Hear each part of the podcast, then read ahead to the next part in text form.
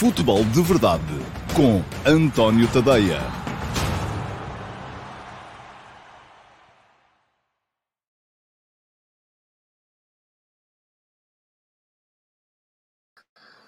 Ora, então, olá, muito uh, bom dia a todos e sejam muito bem-vindos à edição número 642 do Futebol de Verdade para sexta-feira, dia 26 de agosto de 2022. Eu estava, estava a rir porque estou aqui à espera a ver se sai alguma coisa do sorteio da Liga Europa, porque estava, enfim, foi marcado para o meio-dia e eu, nas minhas contas, pensei, bom, meio-dia, meio-dia e meia, a gente começa o Futebol de Verdade e já vamos poder ter aqui novidades relativamente à, à, ao grupo que o Sporting Clube Braga vai ter na fase de grupos da Liga Europa. Só que a UEFA agora parece que está a aderir, a UEFA, a FIFA, toda a gente a aderir a esta coisa de que os sorteios têm que ser espetáculos e que tem que haver muita, muita conversa, muito prémio, muito... Epá, e meio-dia e meia e ainda só sabemos, deixem-me cá olhar, a ver se já saiu mais algum clube ou não, há bocadinho só havia o Malmo, que foi uma, uma boa adição uh, para o Sporting Clube Braga, uh, que entra no sorteio da Liga Europa como cabeça de série, mas aquilo que vos peço também, porque eu tenho que fazer o, tenho que ir fazendo o programa, é que à medida que, uh, ora bem, estão aqui a dizer o Jason Lima,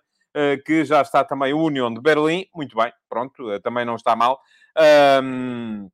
Acho que o Braga, como cabeça de série, com certeza que vai ter a possibilidade de, uh, de seguir em frente, mas vamos ver. Uh, Peço-vos então que me vão dando nota. Falta sair uma equipa ainda para o grupo do Braga, uh, e assim sendo, quando sair essa equipa, peço-me que me informe. Peço-vos, por favor, que me perdão, informem, porque eu tenho que seguir com o, com o programa e na ponta final deste programa, então aí sim, vamos fazer a avaliação. Diz-me aqui o Gonçalo Aguiar que saiu também a União São Giloase. Um, se foi, podia ser, podia correr melhor nesse, nesse aspecto. Um, pronto, daqui a bocadinho, no final do programa, quando chegarmos aos uh, ataques, uh, ao ataque organizado, vamos então falar das possibilidades uh, que têm Sporting Clube Braga, mas também Futebol Clube do Porto, Sporting e Sport Lisboa e Benfica, na, no acesso à fase a eliminar das competições europeias. Vou fazer aqui a minha avaliação, enfim, mais pensada, mais elaborada, a avaliação feita aos grupos das equipas que estão na Liga dos Campeões, porque o sorteio já foi ontem, um bocadinho mais em cima do joelho, a avaliação feita a esse grupo do Sporting Clube Braga, que, repito, uh, vai ter o Malmö da Suécia, o União de Berlim da um, Alemanha e o União São Giloise da Bélgica. Portanto, Uh, vai ser um grupo complicado, mas já lá vamos, já vamos uh, a, a, esse um, aspecto do programa lá mais para a frente.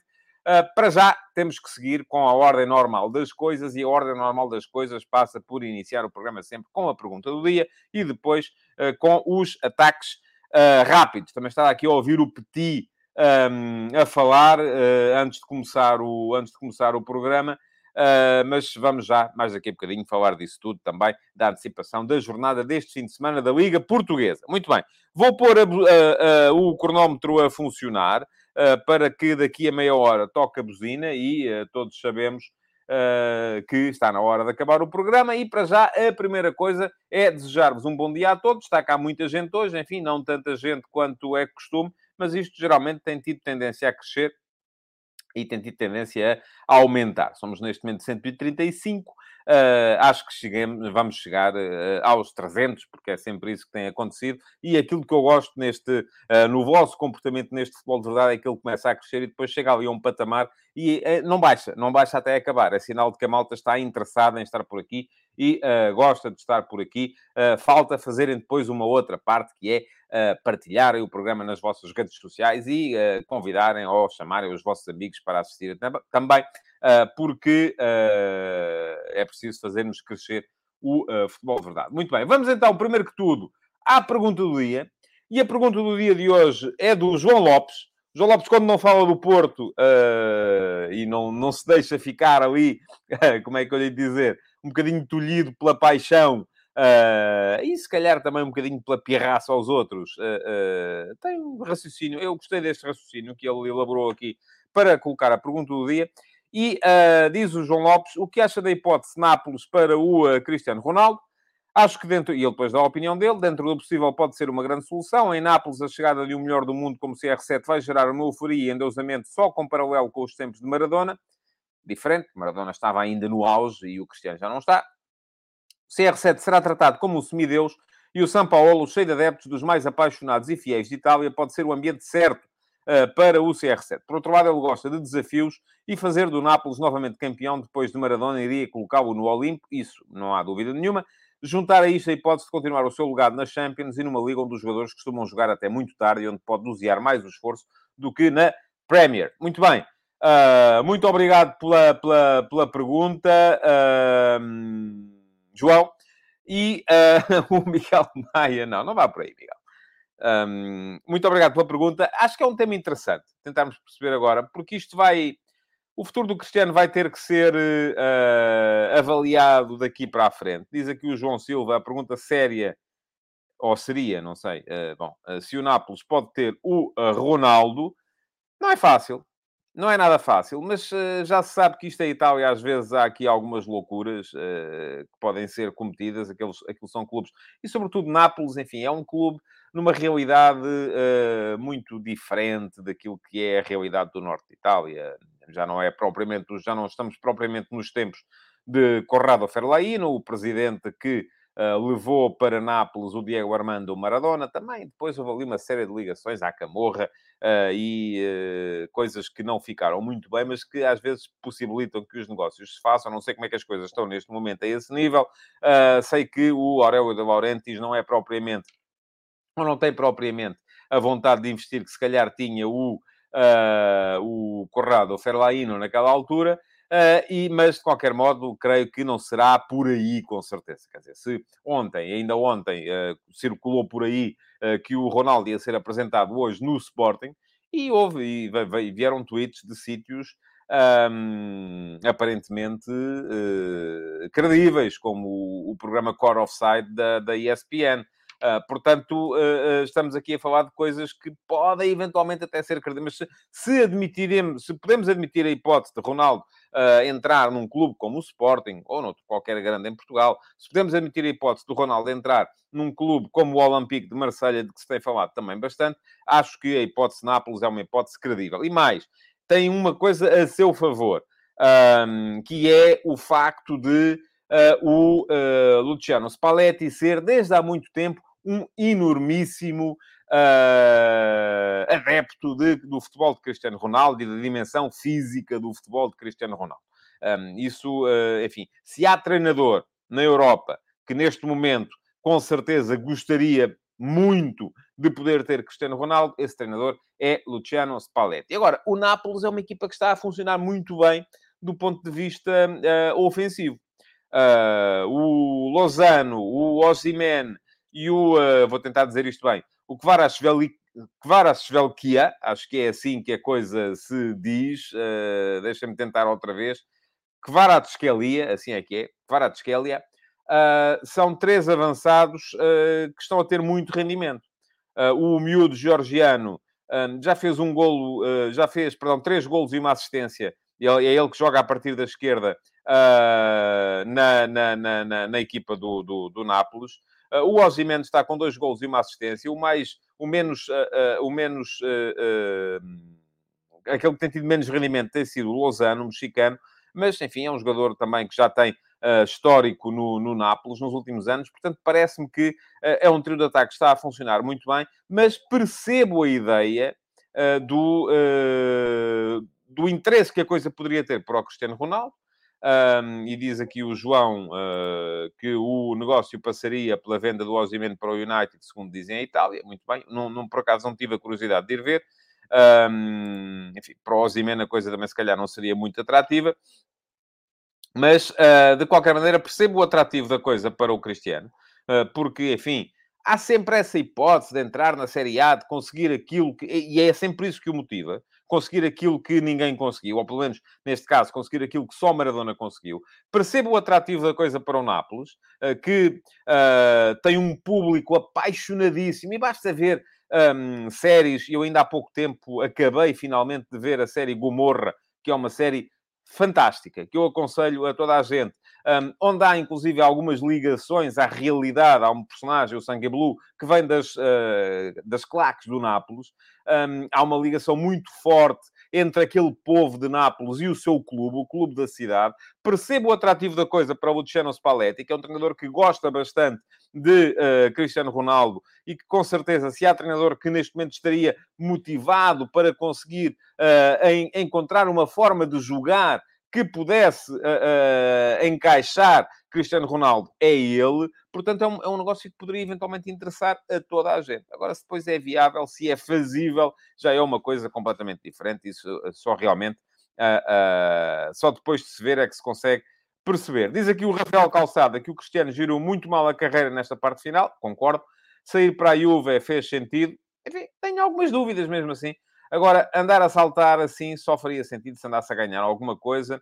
Uh, Pergunta-me o uh, Nego Business se o Ronaldo for para o Sporting neste momento, se o Ruben não perderá o balneário. Eu não, eu não coloco a questão tanto assim. Acho que a questão não tem tanto a ver com ganhar ou perder o balneário. A questão tem muito a ver, até porque há muitas maneiras de gerir um balneário.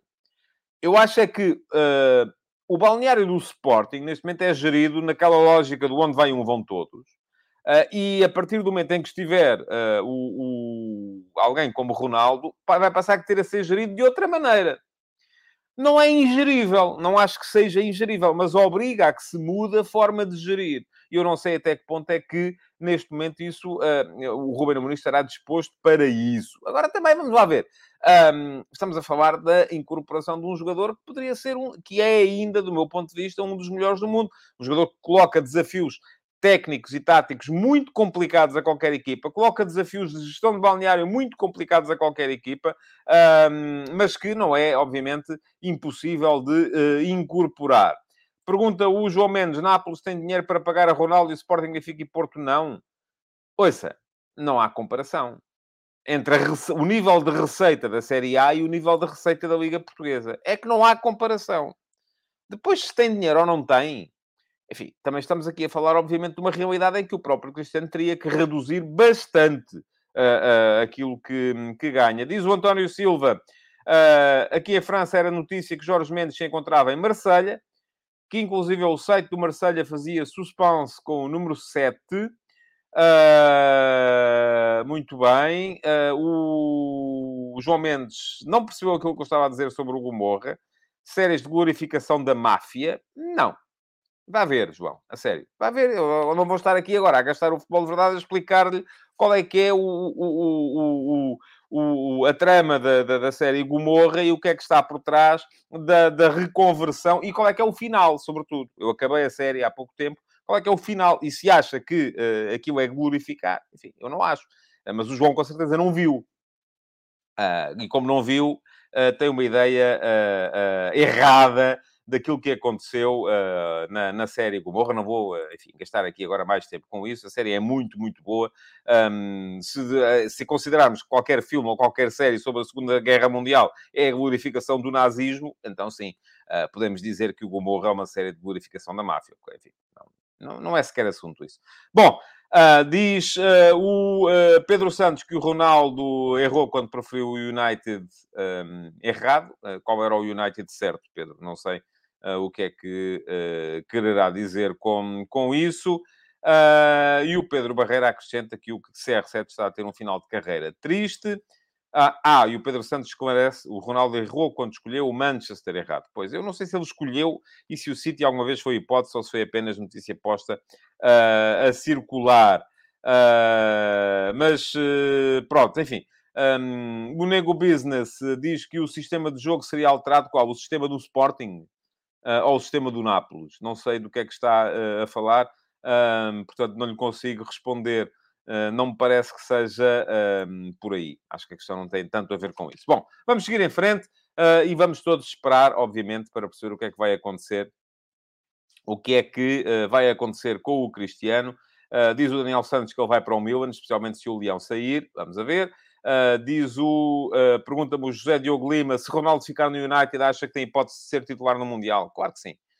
Uh, quer fique no United, quer vá para o Nápoles, quer venha jogar para Portugal, quer esteja parado sem clube só a treinar e depois comece a treinar uh, três semanas com, uh, ou uma semana antes na Federação Portuguesa de Futebol, acho que há mais do que a possibilidade, quase a certeza, de que Cristiano Ronaldo será titular da Seleção Portuguesa no Mundial. E vou dizer assim, não acho mal.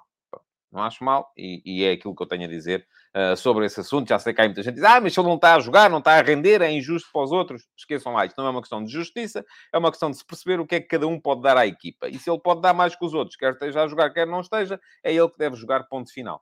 Uh, não é como diz o... Uh, se for como diz o Tascão hoje, o Ronaldo é titular enquanto quiser, já acho mal. Não é enquanto ele quiser, é enquanto o treinador achar que ele pode ser mais útil à equipa do que os outros. Agora, o 11 da Seleção Nacional não é, volto a dizer, o quadro de honra do Liceu, em que quem tem melhores notas aparece. Não tem nada a ver que é assim. Não tem nada a ver com isso.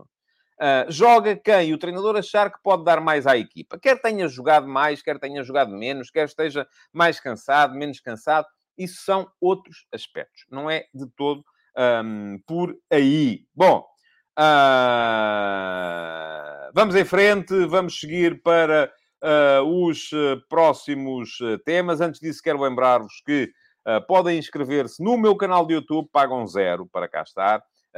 se seguirem depois o link que eu vou colocar aqui na emissão gravada, poderão inscrever-se no canal, poderão uh, ativar as notificações, é clicar em cima do sino para ativarem as notificações e serem avisados sempre que eu começo um direto, para depois poderem aparecer no Futebol de Verdade, se não virem em direto, ao menos que vejam em diferido. E volto a dizer, partilhem. Partilhem o Futebol de Verdade nas vossas redes sociais para mais gente poder uh, saber da existência deste programa. Já ficou o link lá atrás.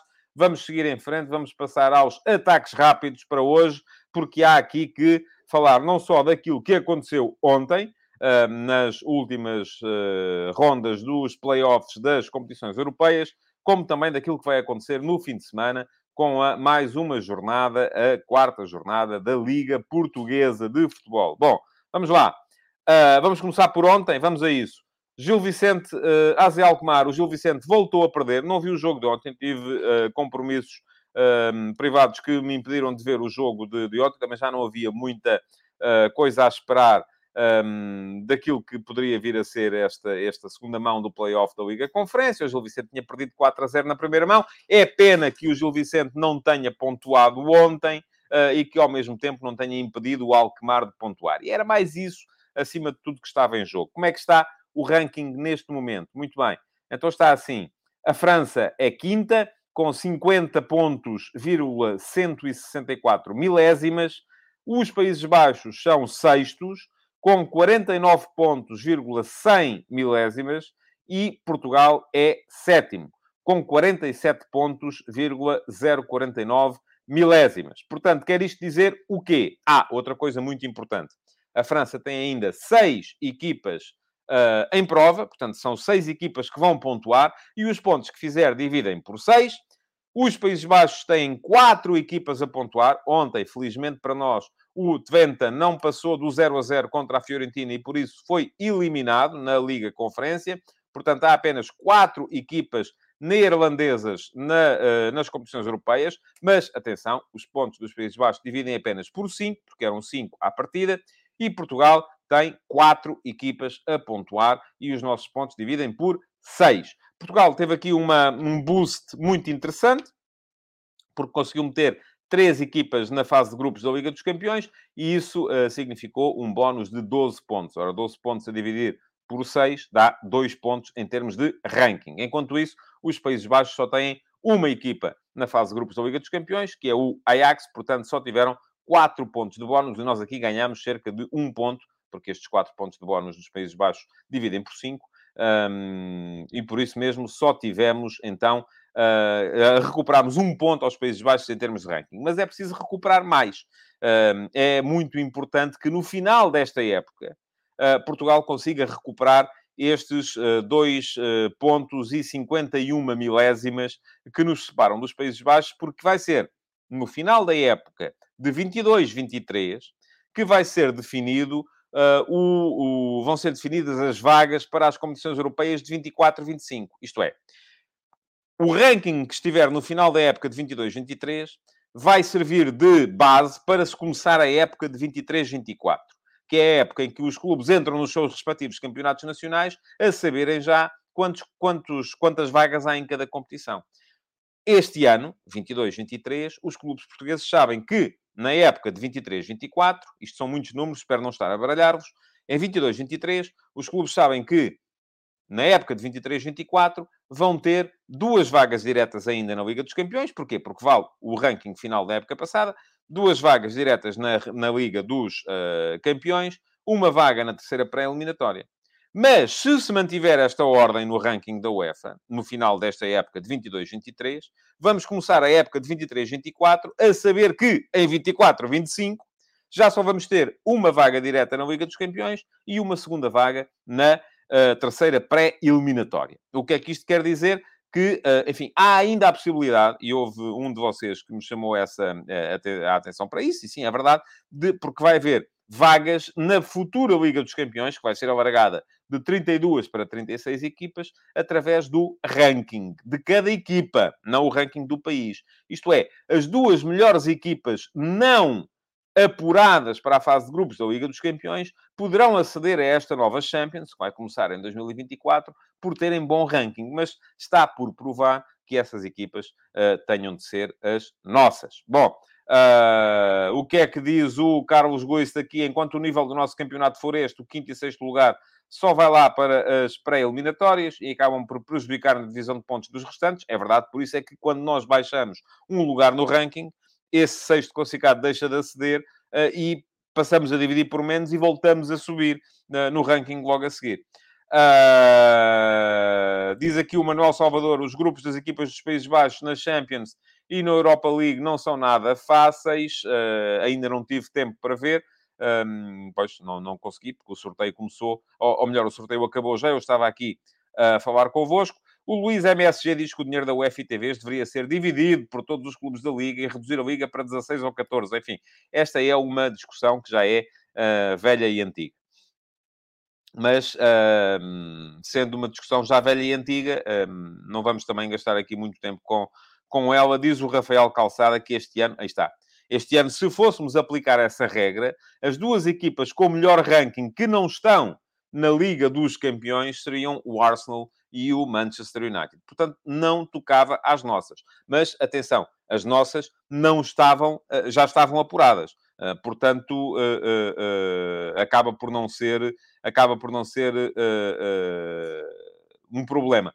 Um, diz aqui o senhor Arceli, não percebi essa recuperação de um ponto. Deve ter feito mal as contas. Não, não fiz.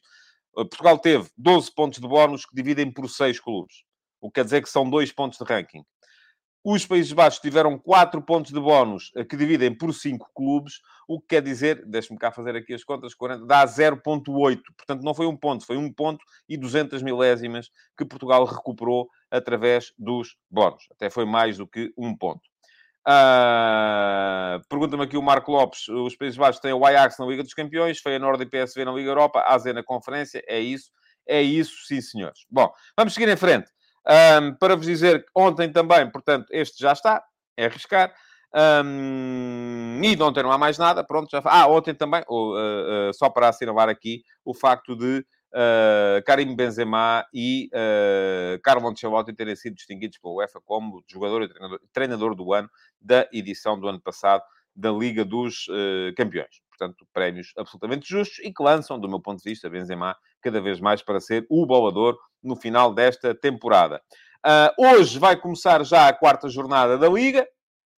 Vai começar com esse Passo de Ferreira Estoril. Passo de Ferreira que não jogou na terceira, porque adiou o jogo com o uh, Benfica. Eh, que não está numa posição extraordinária a receber o Estoril, mas obviamente a atenção da maior parte das pessoas está nos jogos dos uh, três grandes e do Sporting Clube Braga. Atenção a este Braga. O Braga vai jogar a Aroca, tem o melhor ataque do campeonato neste momento. Tem tido uma dupla de ataque muito, muito, muito produtiva.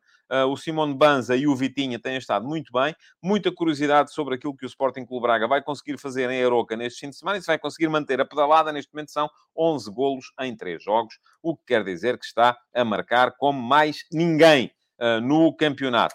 Uh, vamos ter amanhã já dois dos grandes a jogar. Um, o Benfica a jogar fora contra o Boa Vista. Eu estava a ouvir o Petit há bocadinho, antes de começar o futebol de verdade. E começa a ser cada vez mais evidente, agora que temos aqui os treinadores dos clubes que vão jogar com os grandes, a começarem a dizer, bom, enfim, estamos aqui a identificar aquilo que são as novidades nessa equipa do Benfica, as novas formas de jogar, o facto deles pressionarem muito, o facto deles entrarem com um ritmo muito elevado, onde é que eles deixam espaço. Portanto, começa a ser possível descodificar este Benfica.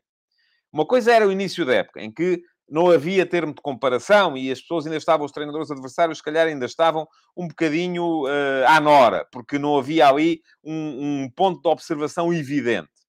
Havia os jogos de pré-época só, não é a mesma coisa de todo. Outra coisa é agora. Eu acho que já temos neste momento uh, e o Casa Pia, por exemplo, já mostrou isso, já mostrou estudo, já mostrou trabalho no jogo que fez com o Benfica, já há maneira de conseguir encarar o Benfica e perceber onde é que é possível uh, fazer mal ao Benfica. vamos a ver, é se depois há competência para o fazer. Isso já é uma coisa completamente diferente. Este Boa Vista começou muito bem a época, com duas vitórias. Na última jornada perdeu, uh, tem seis pontos. O Benfica vai estar sem o Otamendi.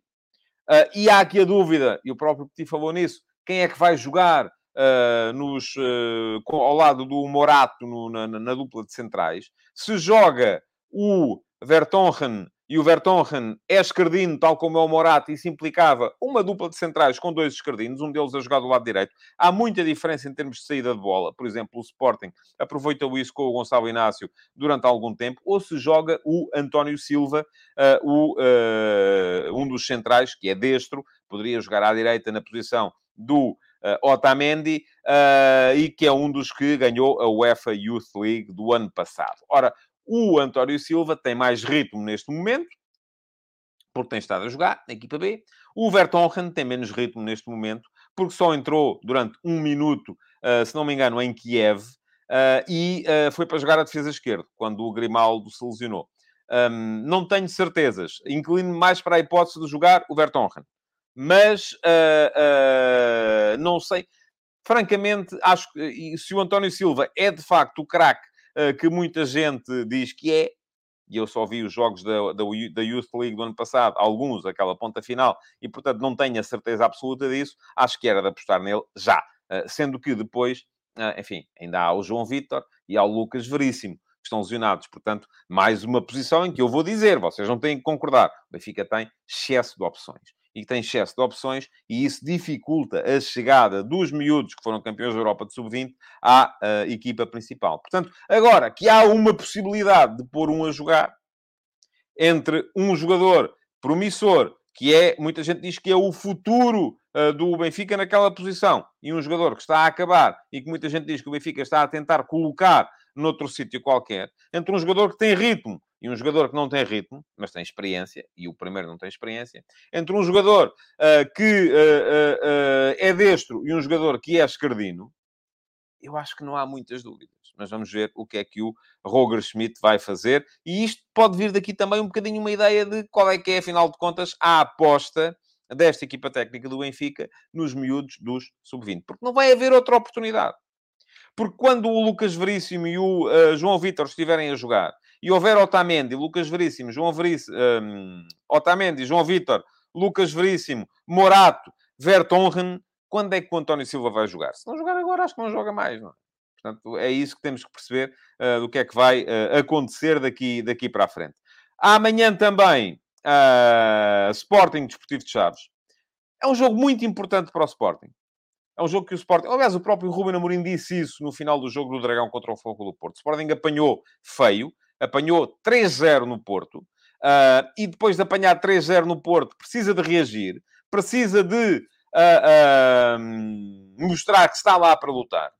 Porque se, e, e se não for agora, jogo em casa contra uma equipa recém-promovida, não sei quando é que vai ser. É um Sporting com algumas baixas, não pode jogar o Pedro Porro, nomeadamente, um, vai jogar o Ricardo Jogai, não tenho grandes dúvidas a esse uh, respeito. A minha dúvida tem mais a ver com o meio-campo, se vai voltar ou não o Ruben Amorim a entrar com uh, uh, o Ugarte e o Morita, ou se aproveita este jogo, jogo em casa, contra uma equipa aparentemente mais fraca, e vamos a ver, atenção, estes Chaves têm 4 pontos, hein? tem 4 pontos, só ganhou um jogo e foi fora de casa, 2 a 1, mas foi 2 a 1 ao Marítimo, e o Marítimo está numa, numa, numa fase muito má, três jogos, três derrotas.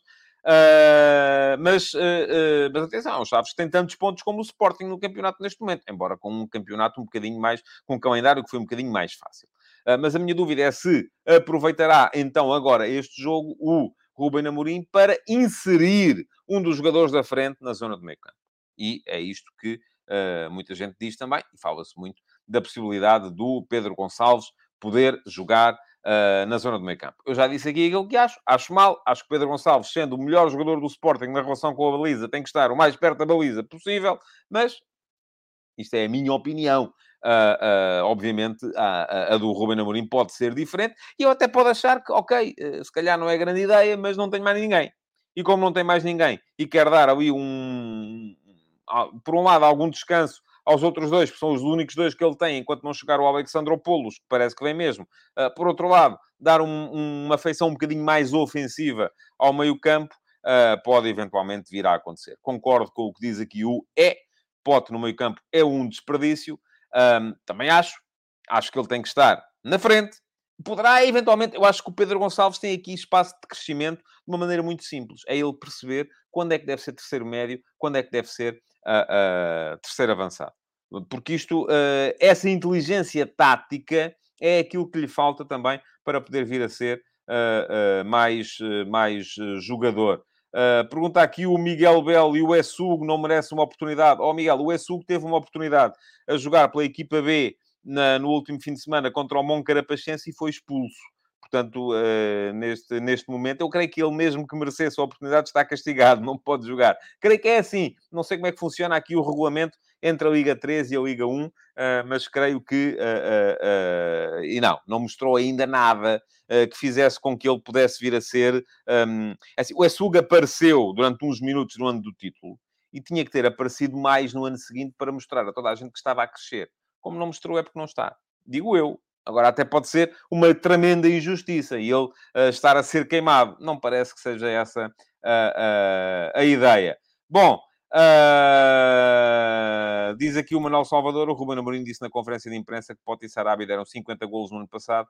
Já perdeu o Sarabia, não quer perder o Pote para o meio campo. Eu concordo em absoluto. Pergunto ao João Mendes se o meio campo a 2 é viável sem Mateus e Palhinha ou se o meio campo a 2 é viável com quem quer que seja. Agora Acho que é viável com o Garta e Morita. Acho eu que é... E, já disse aqui várias vezes, uma equipa é um organismo vivo. Uh, conforme muda ao meio campo, uh, a equipa absorve. O meio campo do Porto, muita gente diria, ah, mas será que é viável um meio campo a dois, uh, a três, quando entrava o Otávio, com o Vitinha e só com o Uribe? e tornou-se viável. Porquê? Porque o resto da equipa trabalhou para isso. No meio campo do Sporting é a mesma coisa. Se o meio campo deixa de ser tão físico como, como já foi, obviamente, eh, esse físico, esse aumento físico tem que entrar no outro lado da equipa, porque uma equipa são 11. Depois, quem é que joga ali, quem é que joga acolá, é completamente, uh, uh, uh, não vou dizer que é indiferente, mas é pouco mais do que, do que isso. Outra coisa ainda sobre o Sporting. Diz, não tenho grandes dúvidas, acho que vai finalmente entrar o uh, Santos Just uh, para uh, jogar do lado direito da defesa. O Luís MSG diz que o Sporting precisa urgentemente de um médio com estofo físico e experiência. Uh, ou será que Ruben vai subir um defesa para... Não, não vai subir o Santos Justo. Isso seria desperdiçar aquilo que o Santos Justo pode dar, precisamente em termos de saída de bola a partir de trás. Uh, domingo, Rio Ave Porto. O Rio Ave está mal, só fez um ponto até aqui. Uh, foi na última jornada e já está a buzina e nem entrei no tema do dia, caramba. Um, o empate no Estoril 2 a 2. Do outro lado, o Futebol do Porto, que está bem, é líder isolado, uh, segue na frente da tabela, está, está, está bem. Tem um jogo contra uma equipa que aquilo que eu vi uh, no, uh, no jogo em Alvalade me pareceu que está, que está mal, que está fraca, que não está com, com... Mas é um jogo em casa. Pode ser um jogo completamente diferente para o Rio Ave. Ainda assim, acho que o Porto é também francamente favorito para este jogo. Bom, quero lembrar-vos que hoje, 18 horas, vai haver uh, Futebol de Verdade VIP, só para subscritores premium do meu Substack. É hoje às 18 horas. Eu deixo aqui o link para quem quiser subscrever. Vai ser no Discord, como é todas as semanas, o Futebol de Verdade VIP. E o que é o Futebol de Verdade VIP? Perguntam aqueles que não sabem. Bom, todas as semanas, horário varia. Dia da semana, varia. Esta semana vai ser sexta-feira, 18 horas. Um, há um momento de hora e meia em que eu vou estar no Discord, no meu servidor de Discord, para conversar convosco sobre futebol. Obviamente, hoje o tema forte será, com certeza, enfim, o programa vai para onde vocês quiserem que ele vá, mas o tema forte vai ser, com certeza, os sorteios da uh, Liga dos Campeões e da Liga Europa. Pergunto ao Luís MSG se há champanhe na zona VIP. Há, se vocês quiserem. Porque, enfim, eu aqui não vou beber. Uh, mas uh, quem quiser estar do lado de lá a beber champanhe, força aí. Não tenho nada contra. Uh, o que é que vocês podem fazer para participar? Bom, primeiro têm que ser subscritores premium do meu Substack. É uma coisa que vos custa 5 euros por mês. Uh, e com esses 5 euros por mês, uh, não só têm acesso ao Futebol de Verdade VIP, que é um programa semanal, já vos disse aqui, hora e meia, só para subscritores premium, mas também têm acesso ao meu canal de Telegram, onde todos os dias eu vos mando os textos que escrevo no Substack em versão áudio, lidos por mim, e têm também acesso a todos os artigos uh, que saem no meu Substack e não apenas aos artigos uh, gratuitos. Isto é, vão lá estar também as crónicas de jogo, nomeadamente as crónicas de jogo, todas com toda a explicação daquilo que se passa nos jogos, em termos táticos, em termos estratégicos, uh, a minha análise a todos os jogos dos três grandes. Para já são os três grandes, depois, a seguir ao Campeonato do Mundo, veremos o que é que fazemos a, a, a seguir. Bom, já sabem, quem quiser é seguir o link que eu deixei lá atrás. Uh, quem quiser é lá já a correr, uh, pois eu vou colocar aqui a passar em rodapé, é tadeia.substack.com uh, para quem quiser subscrever um, se não acharem que não podem subscrever a versão premium e que não podem despender os tais 5 euros por mês para terem todos os conteúdos uh, que eu faço, então façam uh, outra coisa, subscrevam a versão gratuita e mesmo com a versão gratuita ainda recebem uma crónica em cada 5 uh, ah, e ainda recebem o último passo todos os dias de manhã. a minha crónica de opinião que sai sempre entre as 8 e as 9 da manhã, de segunda a sexta-feira. Um, muito bem, vamos lá embora. Uh... Diz aqui o Luís MSG que eu tenho que promover o canal na TV, só 4 mil é pouco. Não, não, é uma coisa que eu sempre tive muito claro. Aqui posso-me alegar-vos à vontade e faço aqui, porque este espaço é meu. Um, e como é um espaço que é meu, eu faço aqui aquilo que eu entender. Uh, e se eu acho que devo fazer cross-selling e devo promover o meu Substack, porque é lá que eu trabalho, e é disso que depende o facto de eu continuar ou não a ser uh, jornalista, falo-ei.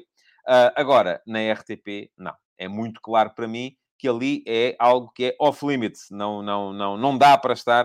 Uh, eu sei que há quem faça isso, até pessoas com muita responsabilidade, não na RTP, mas noutros, noutros canais, uh, uh, mas não é a minha forma de estar na, na, na, vida. Bom, vamos entrar, vamos seguir em frente, vamos para o ataque organizado de hoje, e tenho que tirar daqui este comentário, esqueci-me de o retirar, vamos lá embora, já está fora. Um, e agora sim, agora baralhei-me aqui um bocadinho, tenho que tirar isto, já está. Bom, vamos a isso. Uh, ataque organizado de hoje, sorteios das competições europeias. Gostava de saber, na vossa opinião, quem é que vocês acham que teve mais sorte e quem é que vocês acham que teve mais azar.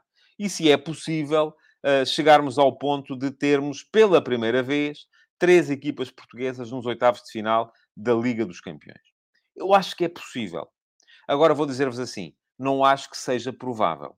Diz aqui o Manuel Salvador que foi um sorteio simpático para os clubes portugueses. Eu vou dizer-lhe, podia ter sido muito pior.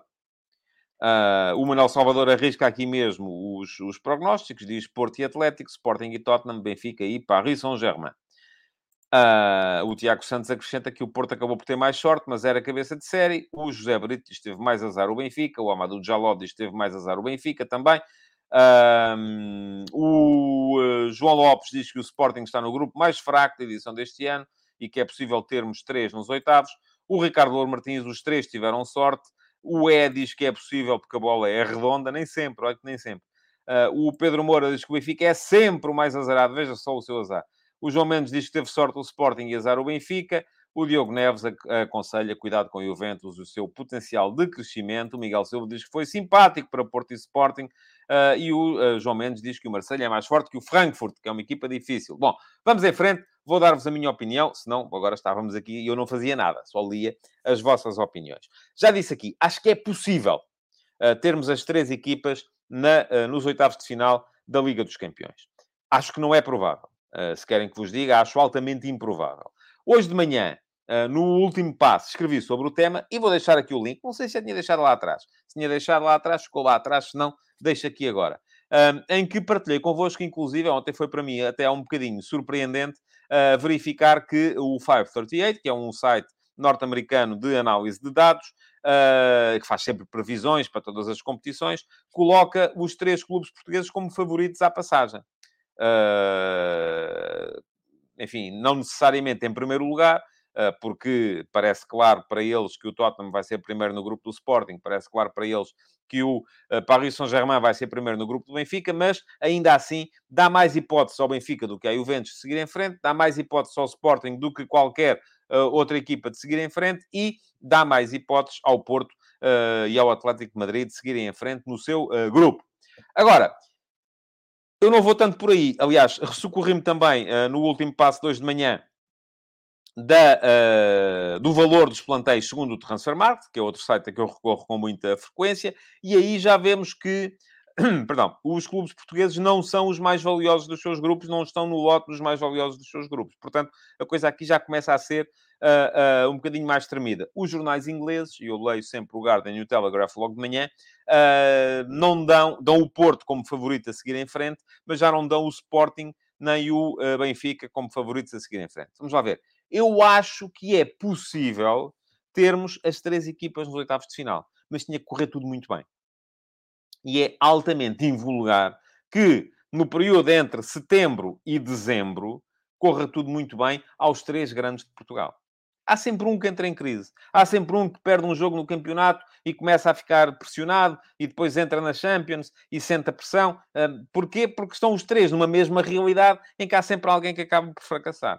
Já no ano passado estivemos muito perto de poder ter três equipas uh, na fase de, de, de, eliminar da Liga dos Campeões. O Benfica eliminou o Barça porque beneficiou, é preciso dizê-lo, de um Barça um bocadinho mais fraco do que, é, do que é habitual e em crise de identidade. O Sporting eliminou o Borussia Dortmund. O Floco do Porto ficou a um bocadinho assim de seguir também à frente e poderia ter sido histórico. Agora, uh, este ano, o que é que eu tenho para vos dizer? Eu vou arriscar aqui, perdão, as probabilidades dos três seguirem em frente para a próxima fase. Quanto ao Porto, digo-vos, acho que o Porto tem para aí 70% de seguir em frente. É verdade que o Porto beneficiou de um facto, que é o facto de ser cabeça de série. Já o Sporting tinha beneficiado desse facto no ano passado. Porquê? Porque foi campeão. Sendo campeão, é cabeça de série. Sendo cabeça de série, não apanha nenhuma equipa do pote 1. Uh, e, e, portanto, isso acaba por ser benéfico. O Porto um, não apanhou das piores equipas, ou das melhores, neste caso, das melhores equipas do pote 2, Uh, mas apanhou, também podia ter apanhado uh, pior no, no, no, no pote 2. O Atlético de Madrid é uma equipa interessante, é uma equipa que, uh, do meu ponto de vista, também é a favorita com o Porto a seguir em frente, naturalmente. Uh, Há um Atlético que está a jogar agora quase sempre em 3-5-2. Morata e João Félix na frente são uma dupla muito interessante. Um, estou muito curioso para ver se o Simeone vai continuar com o Itzel a jogar como, como central, no esquema de três centrais. Uh, parece uma coisa interessante. Uh, mas podia ter corrido pior ao Porto no pote 2. Em contrapartida, no pote 3, eu olho para o Leverkusen e acho que o Leverkusen é uma equipa mais forte do que é, por exemplo, o Eintracht Frankfurt, que vem da mesma competição da Bundesliga e o Eintracht Frankfurt calhou ao Sporting vindo do pote 1. Um, portanto, é uma equipa uh, de classe média alta da Bundesliga e que vai, com certeza, também complicar e muito a vida tanto ao do Porto como ao Atlético Madrid. Uma equipa muito física, uma equipa uh, uh, que pode, de facto, ser, ser difícil, onde joga ainda o Tapsoba, o antigo central do Vitória Sport Clube. Depois, há um Clube Bruges que é, de facto, uma equipa mais uh, acessível. Uh, tem o Vanaken, uh, é um médio que eu gosto bastante, mas é uma equipa acessível, acho que vai ser o último do grupo, embora tenha, do meu ponto de vista, possibilidades de roubar pontos a qualquer um dos outros, sobretudo nos jogos em casa. Pode vir a acontecer. Portanto, não estou a ver que neste grupo possa sair daqui uma equipa com 18 pontos. Acho que o Bruges vai pontuar. Já estou a ver, por exemplo, no grupo do Benfica, a possibilidade de haver equipas com uma equipa, neste caso será o Paris Saint-Germain, com uh, 18 pontos. Porquê? Porque o Maccabi é de longe uh, o mais fraco de todos os adversários das equipas portuguesas. Maccabi Raifa, vejo perfeitamente esta equipa do Maccabi a acabar com esta fase com zero pontos. Uh, o Paris Saint-Germain é de longe a equipa mais forte que apanhou qualquer equipa portuguesa. Embora Diga aqui o Diogo Neves, e é verdade, que o Bruges tirou pontos ao Paris Saint-Germain no ano passado, mas também, enfim, tem a ver com a gestão que estava a ser feita pelo Paris Saint-Germain, e toda a gente sabe o que é que eu penso da categoria do Maurício Pochettino como, como treinador. Diz-me aqui o Ricardo Magalhães que o Leverkusen não ganhou nenhum jogo até agora. Está bem, e até agora foi o quê? Estamos, eu não, não, não estou a olhar para as, eh, eh, para as eh, classificações deste, deste momento. Vamos a ver. Eu acho que o Leverkusen tem potencial. Acho que é mais forte que o Eintracht. Mas é aquilo que eu acho. Agora, pode até... No final da época, vamos ver se é assim ou não. Portanto, eu disse... Porto, para mim... o, o, João Ferreira coloca aqui Porto 70, Benfica 40, Sporting 33. Quase que bate certo com as minhas percentagens. Quase que bate certo não bate de todo, mas acho que o Porto tem 70% de hipóteses de seguir em frente. No grupo do Benfica, aquilo que uh, temos a dizer é que o uh, Paris Saint-Germain é de longe o adversário mais forte das, das, das, três equipas portuguesas. Acho que se vai apurar, acho que vai ganhar o grupo. E que depois o Maccabi é de longe o adversário mais fraco. Acho que vai ficar em último. Se pontuar, vai ser uma festa. E depois temos aqui Benfica e Juventus a lutarem pelas, uh, pela segunda posição. Eu não acho que o Benfica seja favorito esta Juventus não é a Juventus que andava nas meias finais aqui há pouco tempo, mas é uma equipa tem, com a qual tem que se ter, uh, pela qual tem que se ter algum respeito. Uh, Vlaovic e Maria na frente são uma dupla de ataque uh, de peso. Eu acho que o Benfica, neste momento, tem 45% de hipóteses de seguir em frente. Uh, acho que a Juventus terá um bocadinho mais. Uh, mas uh, acho que o Benfica tem para aí 45% de hipóteses de seguir. E é a mesma porcentagem que eu dou ao Sporting. 45%. Embora o Sporting, no meu ponto de vista, neste momento tenha um problema grave, que é a falta de profundidade do plantel. O plantel do Sporting, como está neste momento, não dá para jogar campeonato e Champions. Não há hipótese. A meio campo faltam opções. Acho que já faltava quando havia Mateus Nunes, mas falta agora. Portanto, o que é que eu vos posso dizer sobre isto? O Tottenham, uh, que foi aí... Uh, vamos começar pelo cabeça de série. O Sporting teve sorte no cabeça de série. Acho que o Eintracht de Frankfurt é, era a equipa mais fraca do pot 1. Uh, e, portanto, teve sorte o Sporting no, no, cabeça de série, mas depois teve azar no pote 4. Porque acho que o Olympique de Marselha era a equipa mais forte do pote 4. Este grupo do Sporting é o grupo mais aberto da Liga dos Campeões. Já vi aqui muita gente dizer que é o mais fraco. Não sei se é o mais fraco, é o mais aberto. Qualquer destas quatro equipas se pode apurar. Qualquer destas quatro equipas, enfim, não vou dizer que o Tottenham possa ficar em último, acho que não pode, uh, mas qualquer destas quatro equipas uh, pode ser eliminada. Eu acho que o Tottenham é favorito, é uma super equipa. O António Conte é um treinador, uh, do ponto de vista competitivo, extraordinário. Quando se mete numa coisa é para ganhar. Quando se mete numa coisa é para ganhar. Portanto, e esta equipa com Kulusevski, Son e Harry Kane na frente mete respeito a qualquer, a qualquer equipa da Europa. Não é só ao Sporting, é a qualquer equipa da Europa. Uh, depois, de facto, o Eintracht de Frankfurt, acho que é uma equipa que eu não vejo neste momento como favorita. Uh, acho que é a pior equipa do grupo, no meu ponto de vista, apesar da incorporação do Mário Götze, uh, não me parece que seja a, equipa para, para se apurar. É aquela a que eu dou menos probabilidades, mas depois acho que o Olympique de Marselha, hum, que veio do pote 4, a equipa que uh, se reforçou com o Mbemba, com o Ganduzi, com o Alexis Sanches, Uh, é uma equipa forte, é uma equipa que se vai bater pela qualificação até ao fim. Uh, antevejo aqui um grupo, vamos ver como é que o Tottenham se porta, mas antevejo aqui um grupo uh, em que uh, ninguém vai fazer muitos pontos. Ninguém vai fazer muitos pontos. O Magic Pulp já fez aqui as contas. 0.7, 0.45, 0.45, quer dizer que dá 14% de todas as equipas portuguesas passarem. Não fiz essas contas, mas Uh, se as fez, acredito que sim. Portanto, é como eu digo, é possível, não é provável. Não é provável que aconteça, mas acredito que seja possível uh, perfeitamente e espero que pelo menos uh, se façam muitos, muitos pontos. Bom, não, não tive tempo, como devem calcular, porque o sorteio já estava a decorrer quando eu estava aqui, para preparar a questão do, do, do, do, sorteio da Liga Europa, onde está o Sporting Clube Braga. Um, acho que o Braga teve sorte no pote 2, onde lhe sai o Malmo. Uh, havia, de facto, adversários muito mais fortes, mas depois teve azar daí para a frente. O União São Giloase, não estou convencido que seja equipa para fazer sombra ao Braga. É verdade que se portou muito bem no, na Liga Belga do ano passado, perdeu o campeonato depois de o liderar durante muito tempo, mas, uh, de qualquer maneira, Acho que é uma equipa que, uh, frente à qual o Braga pode perfeitamente fazer, fazer os seis pontos. Uh, e depois resta a questão do Union Berlin.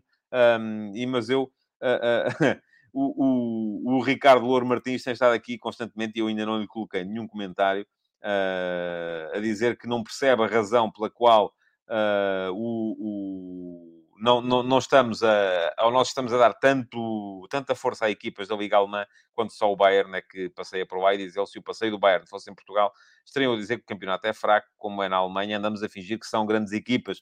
Vamos a ver. Uh, é preciso, de facto, ter essa uh, capacidade de encarar os alemães uh, com, com vontade de vencer e com a noção de que é possível vencer. E acho que é, de facto, possível vencer. O Diogo Neves chama a atenção para o regresso do Diogo Leite a Braga. É verdade, sim, senhores. Bom, já sabem como é. Hoje, uh, 18 horas, Futebol de Verdade VIP no meu canal de Discord. Entretanto, quero ainda lembrar-vos que uh, ontem saiu mais um episódio da série F80 e fica aqui o link para poderem ler. O episódio de ontem foi Imbeloni. Imbeloni era um mago argentino da super equipa do São Lourenço de Almagro da, do final da década de 40, que veio jogar para, uh, veio jogar para a Europa, jogou no Nice, jogou no Real Madrid, uh, mas depois acabou por uh, vir parar a Portugal para jogar no Atlético e no Sporting Clube Braga, foi treinador-jogador, tanto num lado como no outro, esteve para entrar na equipa do Sporting, aliás, jogou pelo Sporting na uh, partida de inauguração do estádio José Alvalade, mas acabou por nunca ser jogador do Sporting do ponto de vista oficial e depois fez uma longuíssima carreira como treinador em Portugal, quase sempre no Minho, a treinar o Braga, o Vitória Sport Clube, o Famalicão, uh, todos na primeira divisão. Uh, não consegui encontrar-lhe o rastro. Ele se fez anos ontem, fez, uh, salvo erro, 97 anos. Uh, não, não consegui encontrar-lhe o rastro, não sei sequer se está vivo ou morto, mas gostava de saber. Portanto, se alguém souber e quiser deixar em comentários um, tinha muita curiosidade em saber se ainda está entre nós Mário Imbeloni. Hoje vai sair, não sei se já deixei, se não deixei, deixo aqui o link para poderem ler o texto sobre Mário Imbeloni. Hoje vai sair mais um F80, mais um jogador que faz, este faz anos hoje e ainda está entre nós. Muito obrigado por terem estado aí. Uh, quem quiser e puder, apareça mais logo no Futebol de Verdade VIP, no meu uh, Discord. Uh, quem não quiser nem puder, veja futebol durante o fim de semana e apareça segunda-feira para mais uma edição do Futebol de Verdade. Muito obrigado então, deixem like e partilhem. Bom fim de semana. Futebol de Verdade, em direto de segunda a sexta-feira, às 12h30